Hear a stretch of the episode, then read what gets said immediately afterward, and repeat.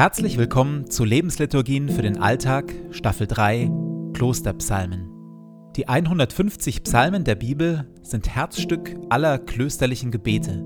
Sie sind bis oben hin angefüllt mit Leben, mit Glaube und Zweifel, Klage und Jubel, Hilflosigkeit und Übermut. Mit Hilfe der Lebensliturgien tauchen wir ein in die Welt der Psalmen und beten uns wie im Kloster Stück für Stück durch sie hindurch. Jede Lebensliturgie beginnt und endet mit Gebeten, die immer gleich bleiben. Psalmtext und Impulse in der Mitte wechseln. Am intensivsten wirken die Lebensliturgien, wenn sie in Ruhe angehört werden. Und jetzt viel Freude damit.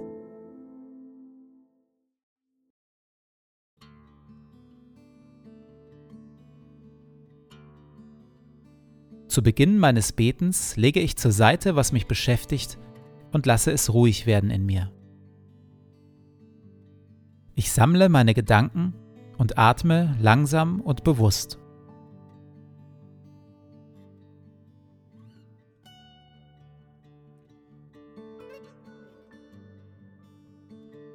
Herr, du bist hier, jetzt. Du schaust mich liebevoll an.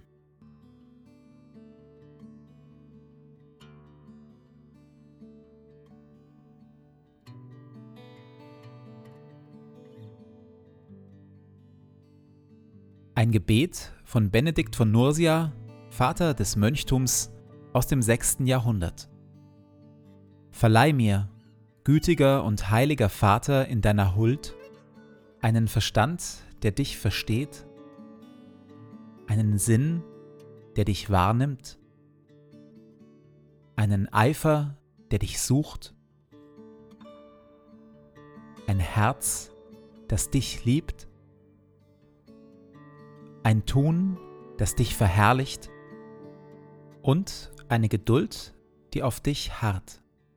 Amen.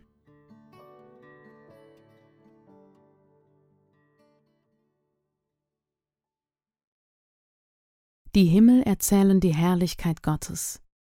Das Firmament verkündigt das Werk seiner Hände. Ein Tag erzählt es dem anderen, und eine Nacht teilt es der anderen mit. Ohne Sprache und ohne Worte, lautlos ist ihre Stimme. Und doch geht ein Klingen über die Erde, ein Raunen bis ans Ende der Welt. Er hat der Sonne ein Zelt am Himmel gemacht.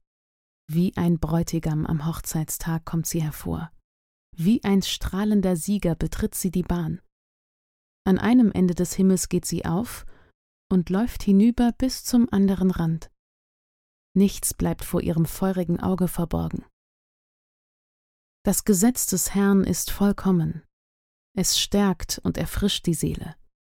Was der Herr in seinem Wort bezeugt, darauf kann man sich verlassen. Auch einem Unerfahrenen wird dadurch Weisheit geschenkt. Die Gebote des Herrn sind richtig und erfreuen das Herz. Die Vorschriften des Herrn sind klar und schenken Einsicht. Wertvoller als Gold sind sie und süßer als Honig. Herr, auch ich, dein Diener, lasse mich durch sie zurechtweisen. Sie zu befolgen bringt großen Lohn. Wer kann schon merken, wie oft er falsch handelt? Vergib mir auch die verborgene Schuld und halte mich vor dem Hochmut zurück, dass er nie über mich herrscht. Dann stehe ich ohne Tadel da und werde vor großem Unrecht bewahrt. Mögen die Worte, die ich sage, und die Gedanken, die ich fasse, dir gefallen, Herr, mein Fels und mein Erlöser. Und halte mich vor dem Hochmut, vor dem Stolz zurück, dass er nie über mich herrscht. Das ist ein ziemlich gutes und wichtiges Gebet, denn der Hochmut distanziert uns von Gott und von allen anderen Menschen. Wer stolz ist, lebt im Grunde ausschließlich für sich selbst. Den Stolz gibt es dabei in verschiedenen Formen. Stolz ist zum einen, wenn ich mich selbst als Urheber von Talenten und Erfolgen ansehe. Wenn ich bei Erfolg denke, ich habe das großartig gemacht, da ist mir etwas wunderbar gelungen. Gott als Segnender und Schenkender spielt hier maximal eine untergeordnete Rolle. Dann manifestiert sich Stolz in dem Gefühl, dass ich mir die Belohnungen und Früchte meines Lebens und meiner Arbeit verdient habe, dass sie mir zustehen, die Anerkennung anderer Menschen und auch so manche Privilegien, die mir aus meinem Können und meiner Arbeit zugewachsen sind. Der Stolz zeigt sich außerdem darin, dass ich gesehen werden will. Wenn ich meine Fähigkeiten und Errungenschaften beständig ins Schaufenster meines Lebens stelle und geschickt versuche, die Aufmerksamkeitsscheinwerfer anderer Menschen auf mich zu lenken. Und schließlich erkenne ich Stolz in meinem Leben, wenn ich auf andere, weniger begabte oder weniger erfolgreiche Menschen herabschaue, heimlich oder ganz offen. Früher oder später zersetzt der Stolz alle Beziehungen, egal ob zu Gott oder zu anderen Menschen.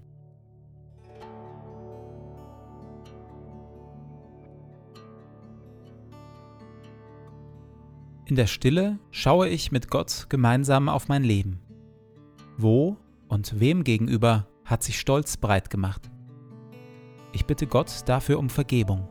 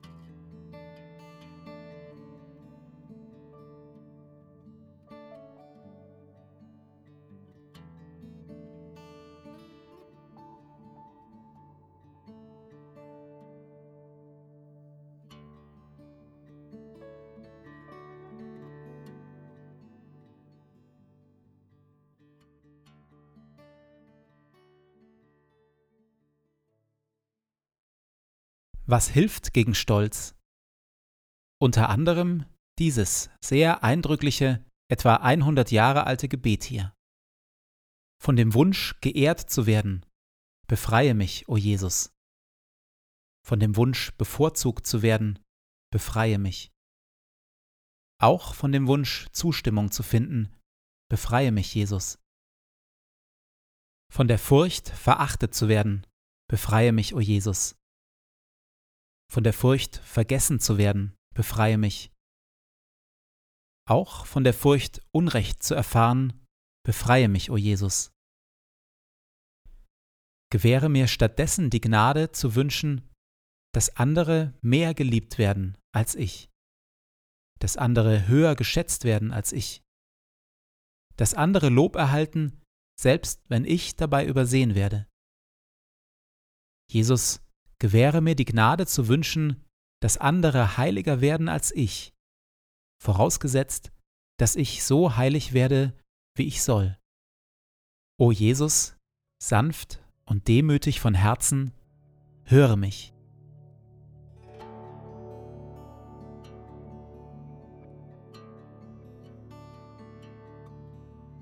In der Stille lese ich dieses Gebet noch einmal langsam und spüre den Reaktionen nach, die diese Worte in mir auslösen.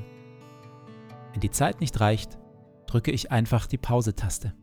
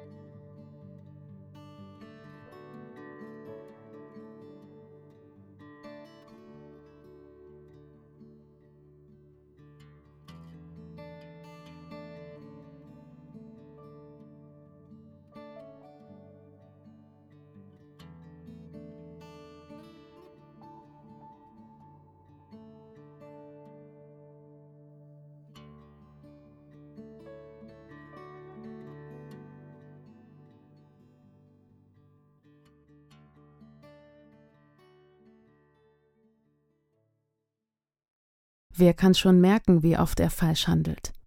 Vergib mir auch die verborgene Schuld und halte mich vor dem Hochmut zurück, dass er nie über mich herrscht. Dann stehe ich ohne Tadel da und werde vor großem Unrecht bewahrt. Mögen die Worte, die ich sage, und die Gedanken, die ich fasse, dir gefallen, Herr, mein Fels und mein Erlöser.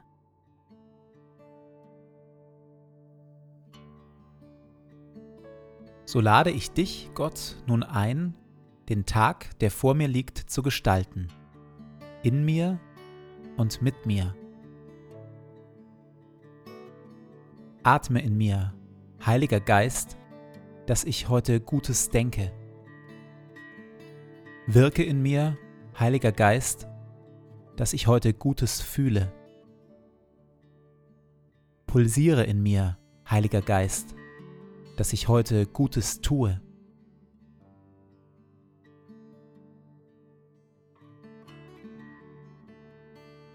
Dir gebe ich meinen Tag und mein Leben. Erfülle mich mit deiner Kraft und mit deiner Liebe, heute und an allen Tagen. Amen.